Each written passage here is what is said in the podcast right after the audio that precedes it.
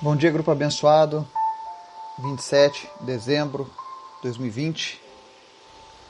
Estamos aqui mais um dia na presença do nosso Deus, buscando direcionamento, buscando ensinamento, buscando alento para as nossas almas e trazendo ainda mais o seu reino para perto de nós.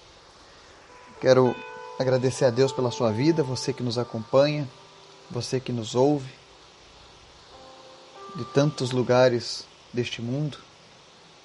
Que o Senhor esteja te fortalecendo, que o Senhor esteja te abençoando em todas as áreas da sua vida.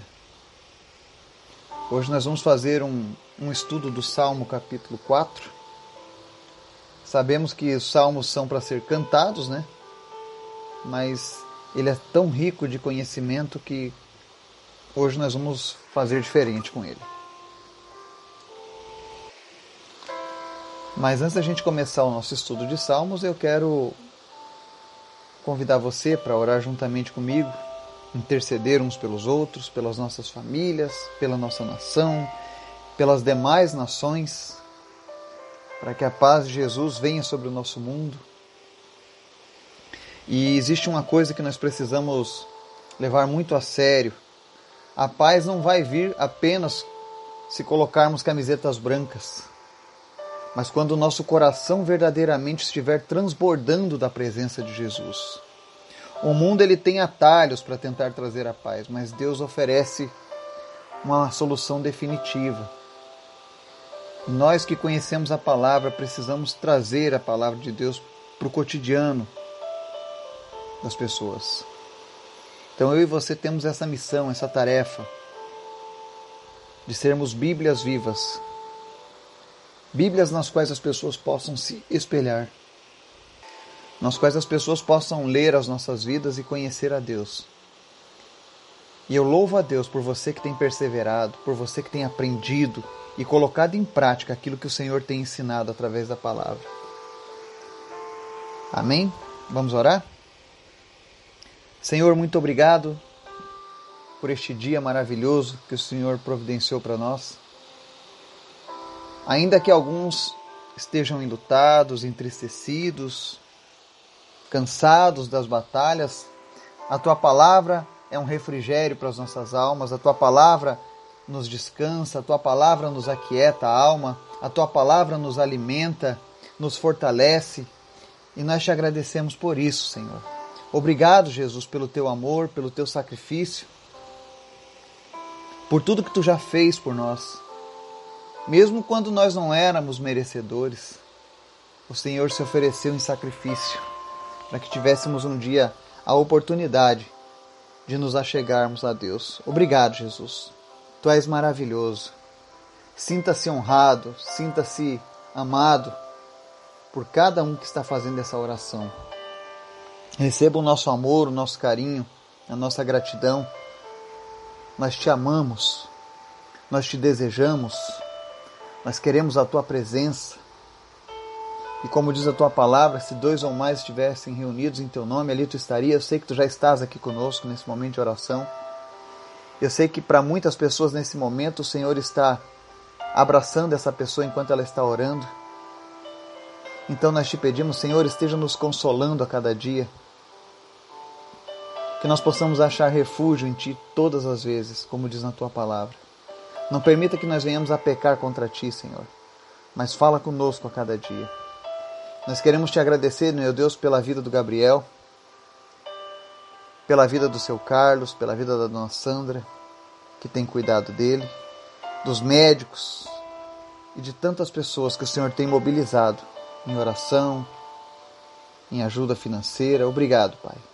Continua abençoando essa família cada vez mais.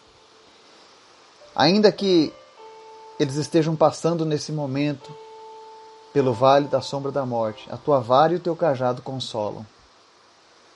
Que eles possam, meu Deus, a cada dia enxergar, enxergar a tua mão estendida sobre eles, protegendo, livrando daquilo, daquilo que eles não dariam conta. Mas, principalmente, Senhor, fortalecendo a fé deles, o coração deles na tua presença. Se revela a cada dia para essa família, meu Deus. E em nome de Jesus, como diz na tua palavra, os que semeiam em lágrimas colherão em alegria. E essa palavra vai para vai todas essas famílias que estão agora chorando, angustiados, sofrendo, porque em nome de Jesus, o que semeia em lágrimas colherá em alegria. O Senhor derramará o óleo de alegria sobre a tua vida. Ao final desta prova, vocês vão, vão glorificar ainda mais a Deus. Nós te agradecemos, meu Deus, pela vida do Laurindo, que a cada dia se recupera também, que tem vencido todas as batalhas que o Senhor tem fortalecido a vida dessa família e eles têm vencido as batalhas que o inimigo tem colocado diante deles. Continua aumentando a fé dessa família, o amor, a união. Que haja conserto, Pai, nessa família a cada dia. Que o Senhor venha, meu Deus, sarar os corações, fortalecer esses corações a cada dia. E meu Pai continua dando provisão na área financeira para que não falte nada para eles. Te agradecemos também, meu Deus, pela vida da tia Lourdes, que ainda que nós não tenhamos todos os detalhes, nós temos um único detalhe que é necessário, que o Senhor tem tomado conta da vida dela. E quando o Senhor tem um propósito, quando o Senhor tem um plano, ninguém pode frustrar, Pai. Então, em nome de Jesus, continua sustentando ela, fortalecendo ela, que ela não se sinta sozinha naquela UTI, mas que ela sinta a tua presença, que ela sinta, meu Deus, o amor, o carinho de todas essas pessoas que estão orando nesse momento, em nome de Jesus. Te apresento também, meu Pai, a vida do tio Odilon, que o Senhor esteja fortalecendo o seu, seu organismo, fortalecendo sua saúde. A cada dia o Senhor esteja, meu Deus, dando mais e mais vigor e disposição para ele. Confere a ele, a Deus, muitos e muitos anos de vida e de saúde. Nós repreendemos desde já toda ação do inimigo contra aquela família, toda ação do inimigo contra a saúde do tio Odilon e em nome de Jesus, nós declaramos que aquela família é do Senhor Jesus.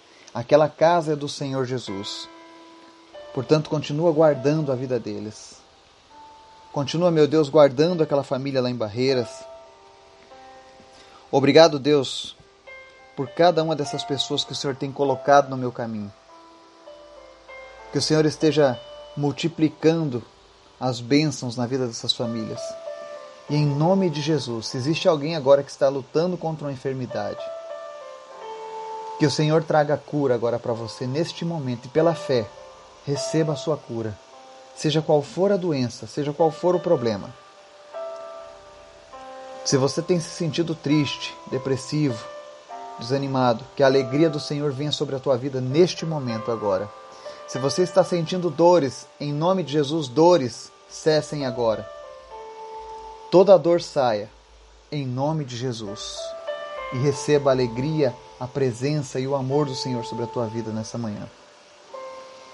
Te agradeço também, meu Deus, pela nossa irmã lá do Togo, que ontem mesmo já teve notícias de melhora, que ontem mesmo foi atendida pelo Senhor, foi socorrida pelo Senhor, e nós te agradecemos porque o Senhor tem ouvido o nosso clamor. Por isso nós temos a certeza, a interesa nos nossos corações que todas as nossas petições estão sendo ouvidas e que no teu tempo o Senhor fará os milagres. Obrigado, Deus. Tu és maravilhoso, tu és amado. Agora nós te pedimos, nos alimenta com a tua palavra, nos ensina nessa manhã, em nome de Jesus. Amém e amém.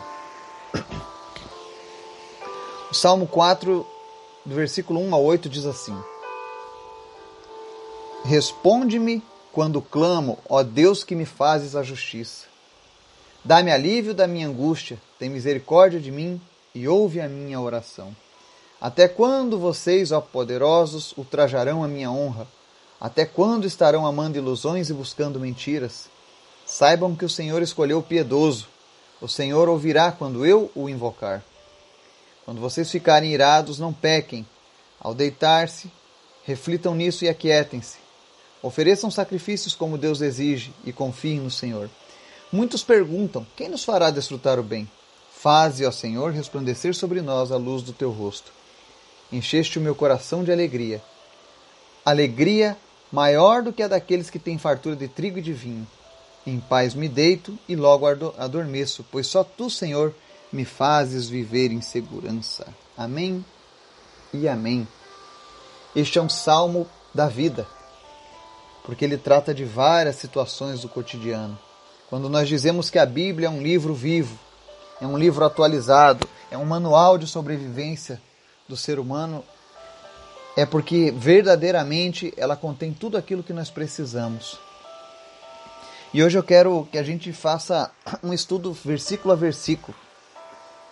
E o verso 1, por exemplo, ele nos mostra que o Senhor é quem pode nos socorrer na nossa angústia.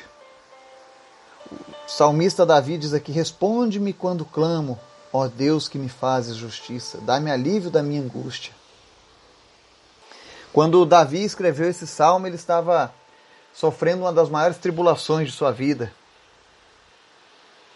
na sua batalha contra Absalão. Absalão queria tirar a vida do próprio pai. Então Davi estava na maior angústia que um homem poderia ter na sua vida. Mas ele sabia que todos aqueles problemas eram em decorrência dos seus erros, do seu pecado. Foi uma escolha errada que Davi fez, que causou isso. Mas ainda assim, ele confiava na misericórdia do Senhor na justiça de Deus. Se nós tivéssemos essa certeza que Davi tem, nós encararíamos sempre de uma maneira diferente os problemas que se achegam a nós. Porque Davi era um exemplo vivo. Com apenas as pequenas porções do Senhor que ele conhecia, ele fazia grandes coisas. Suas orações eram um verdadeiro derramar do coração e da alma diante de Deus e nós podemos aprender muito com Davi. O principal de tudo na palavra de Deus é o arrependimento. Davi era um homem que se arrependia. Nós vivemos uma geração, e eu já cansei de escutar e já falei isso muitas vezes.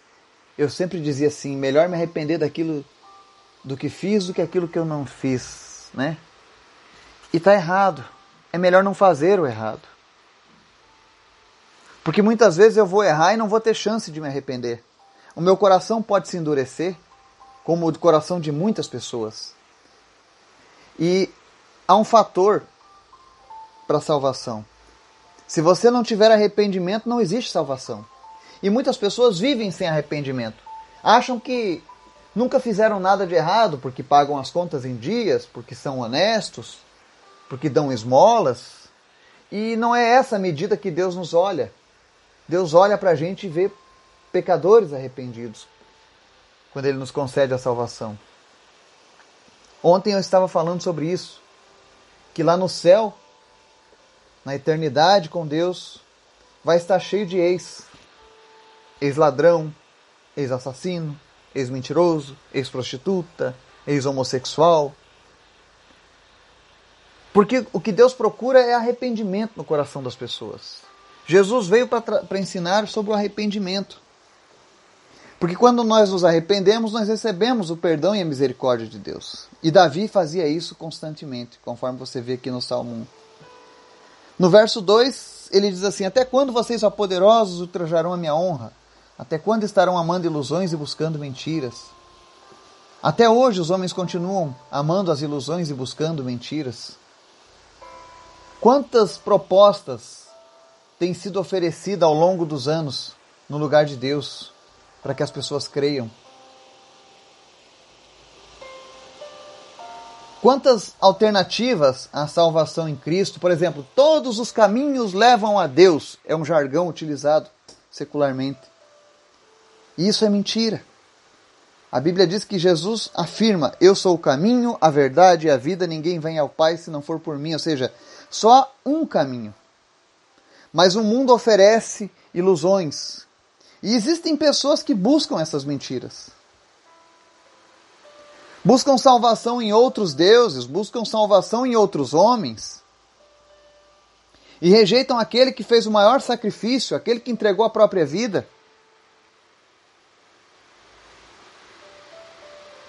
Com Deus é 8 ou 80. E isso ultraja a honra de Deus. No verso 3 ele diz assim: Saibam que o Senhor escolheu o piedoso, o Senhor ouvirá quando eu invocar. Davi já estava aqui falando sobre Jesus, o piedoso. E o Senhor ouviria quando invocasse Jesus. Hoje nós temos essa oportunidade. Hoje eu e você, quando estamos na angústia, quando estamos na luta, quando estamos no problema, nós podemos invocar Jesus, porque temos a certeza de que Ele nos ouve. Nessa manhã, quando nós estávamos orando, Ele já estava nos ouvindo. Agora, enquanto nós estamos aprendendo a Sua palavra, Ele continua nos ouvindo, nos assistindo. Nada passa despercebido aos olhos de Jesus. E Ele nos ama e nos ouve. Então continue buscando a Jesus. Não busque a mentira, não ame as ilusões, mas busque Jesus, porque Ele é o piedoso. E quando nós o invocarmos, o Senhor ouvirá. É por isso que quando a gente ora, nós oramos em nome de Jesus. Porque quando nós oramos em nome de Jesus, o Senhor está ouvindo. Nós estamos orando na autoridade de Jesus. Quando a gente ora que, que você seja curado em nome de Jesus, é porque nós estamos na, na mesma autoridade de Jesus. Assim como Jesus, quando andava na terra, usava da sua autoridade, ele, ele, ele nos deu uma procuração dessa autoridade.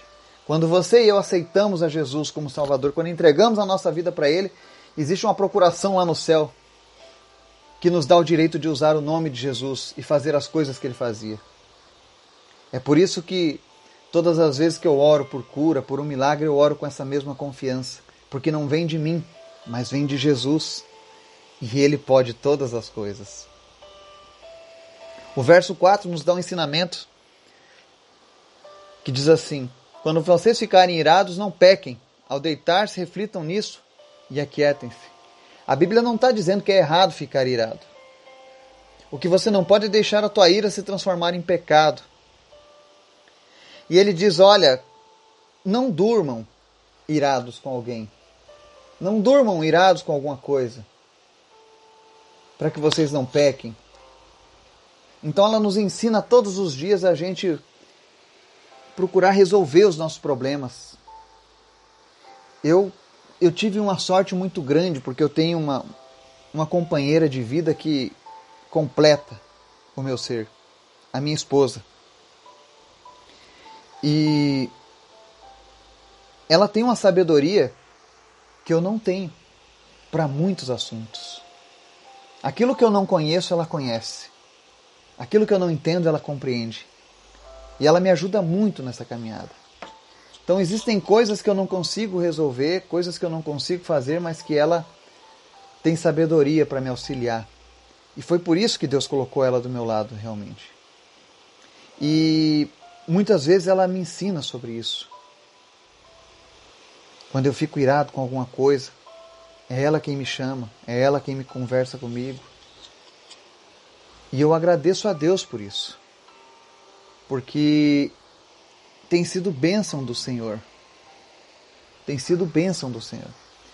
Essa questão da gente não terminar o nosso dia com raiva, com ira de algum assunto, resolver as nossas coisas.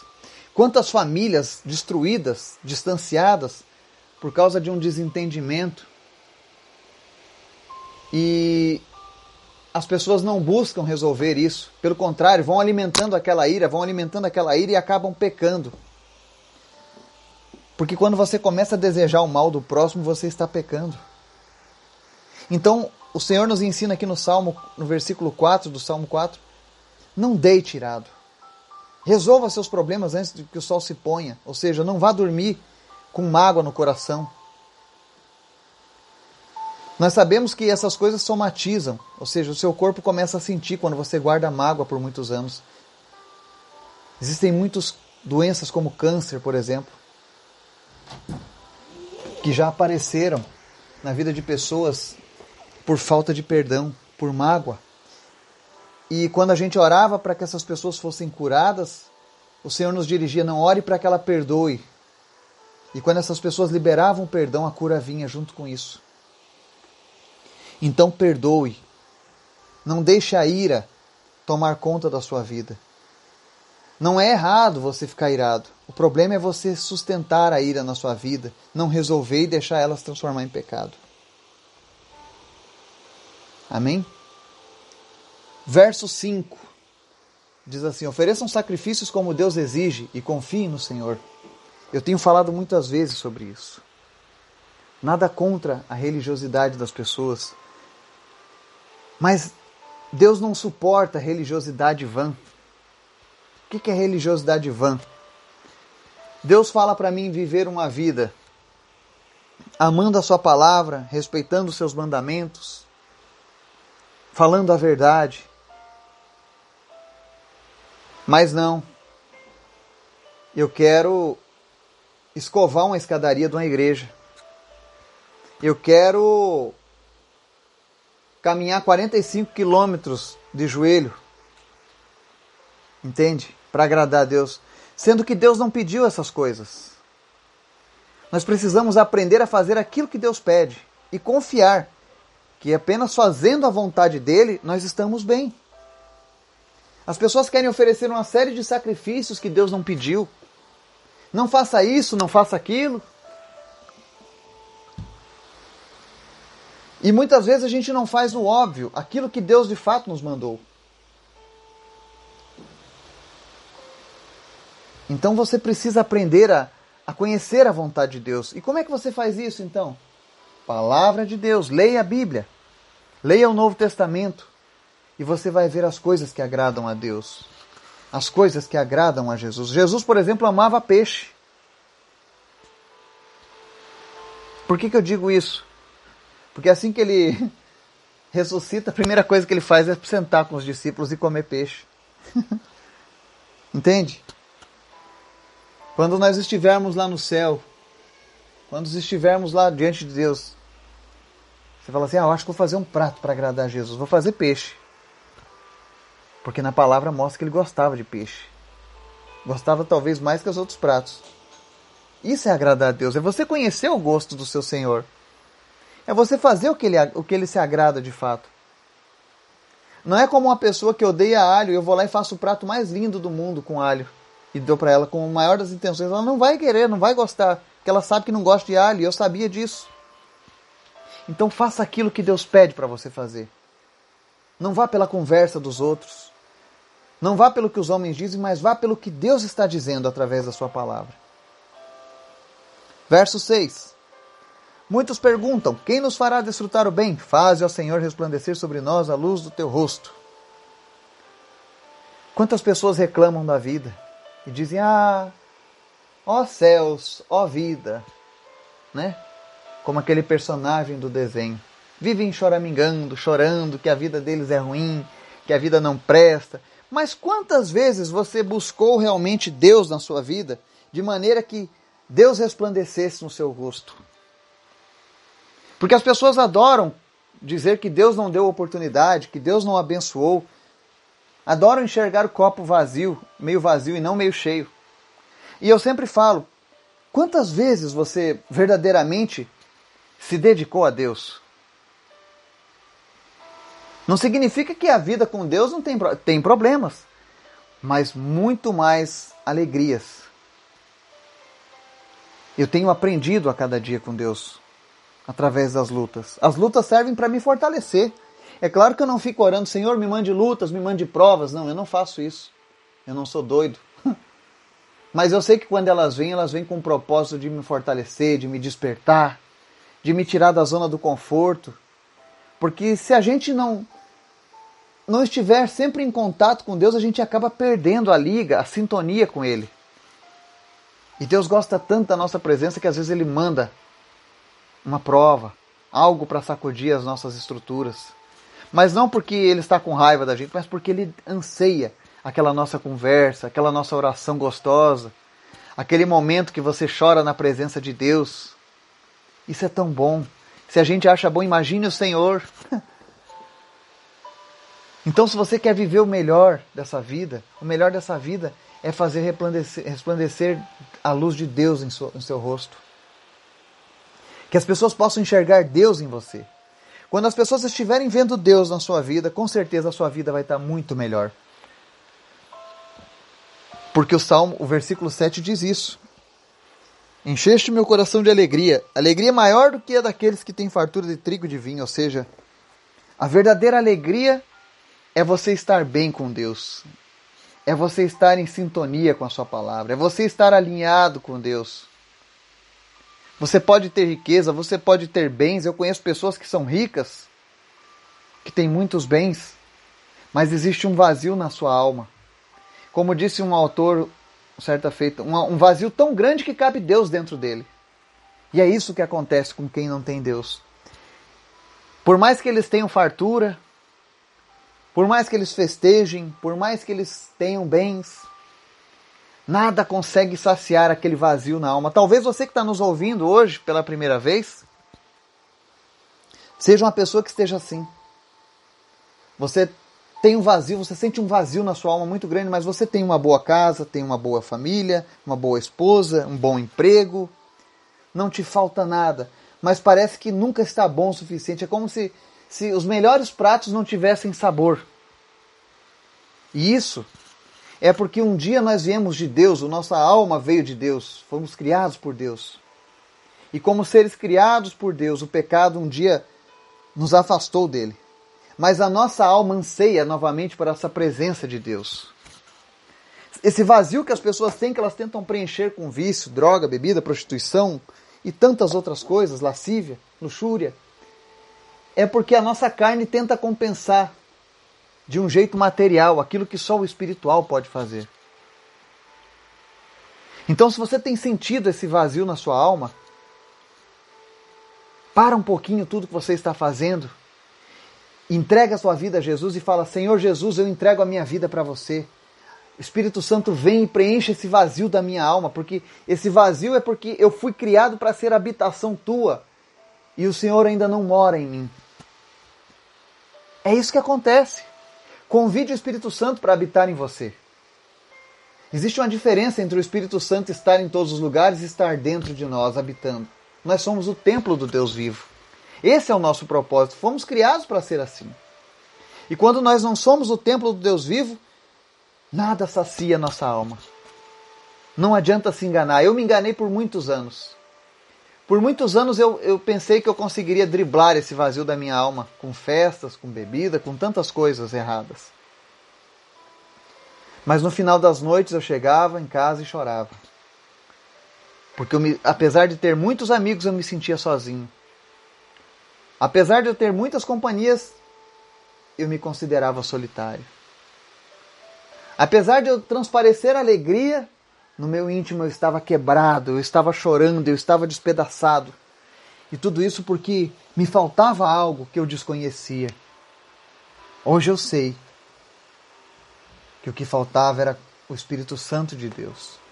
E hoje ele me completa, hoje ele me preenche, hoje ele me alegra, Hoje ele me motiva, ele me inspira, ele me direciona. Essa palavra que eu estou trazendo hoje, ele me trouxe nessa madrugada enquanto eu dormia. Espírito Santo de Deus dizia: fale do Salmo 4. Fale do Salmo 4. E eu falei: vou falar do Salmo 4. E é isso que eu estou fazendo, porque é o Senhor quem sabe, melhor do que eu, aquilo que nós precisamos. Então busque a Jesus, preencha o vazio da tua alma com o Espírito Santo de Deus. Eu tenho certeza que uma vez que você experimentar o Espírito Santo de Deus habitando na tua vida, você nunca mais vai querer se afastar dele. Porque ele é maravilhoso. E para encerrar o estudo de hoje, nós temos o verso 8. Eu acho que é o verso mais conhecido aqui de casa. Porque os meus filhos, quando tiveram problemas para dormir, tiveram medo noturno. Uma vez a minha esposa aprendeu isso e ela sempre ensinou isso para as crianças. Quando elas acordavam chorando com medo, ela vinha do lado das crianças e ensinava eles a recitar esse versículo 8. Em paz me deito e logo adormeço, pois só tu, Senhor, me fazes viver em segurança. E aí as crianças dormem, e aí eles descansam, porque eles compreendem que Deus está tomando conta. É por isso que a Bíblia diz que nós temos que ser como crianças para entrar no seu reino. As crianças acreditam em tudo. Nós, às vezes, somos tomados pelo nosso ego. E por isso nós deixamos de ser abençoados em muitas coisas. Mas nessa manhã, eu te convido a ser como uma criança, a refletir e acreditar nessas palavras que foram deixadas pelo Senhor. E se você tem tido problemas para dormir, recita esse salmo. A gente sempre fala muito em orar a Bíblia. Você já orou a Bíblia alguma vez na sua vida? Se não, faz isso. Às vezes, ah, eu não sei como orar. Abre lá um versículo da Bíblia, um capítulo, e, e leia ele como se estivesse orando. E você vai ver o mover de Deus na sua vida. Que o Senhor esteja nos dando um, um dia abençoado, pleno da Sua presença. Que nós possamos ver a Sua mão estendida. Que aquele que está clamando diante de angústia receba a misericórdia do Senhor. Em nome de Jesus. Amém.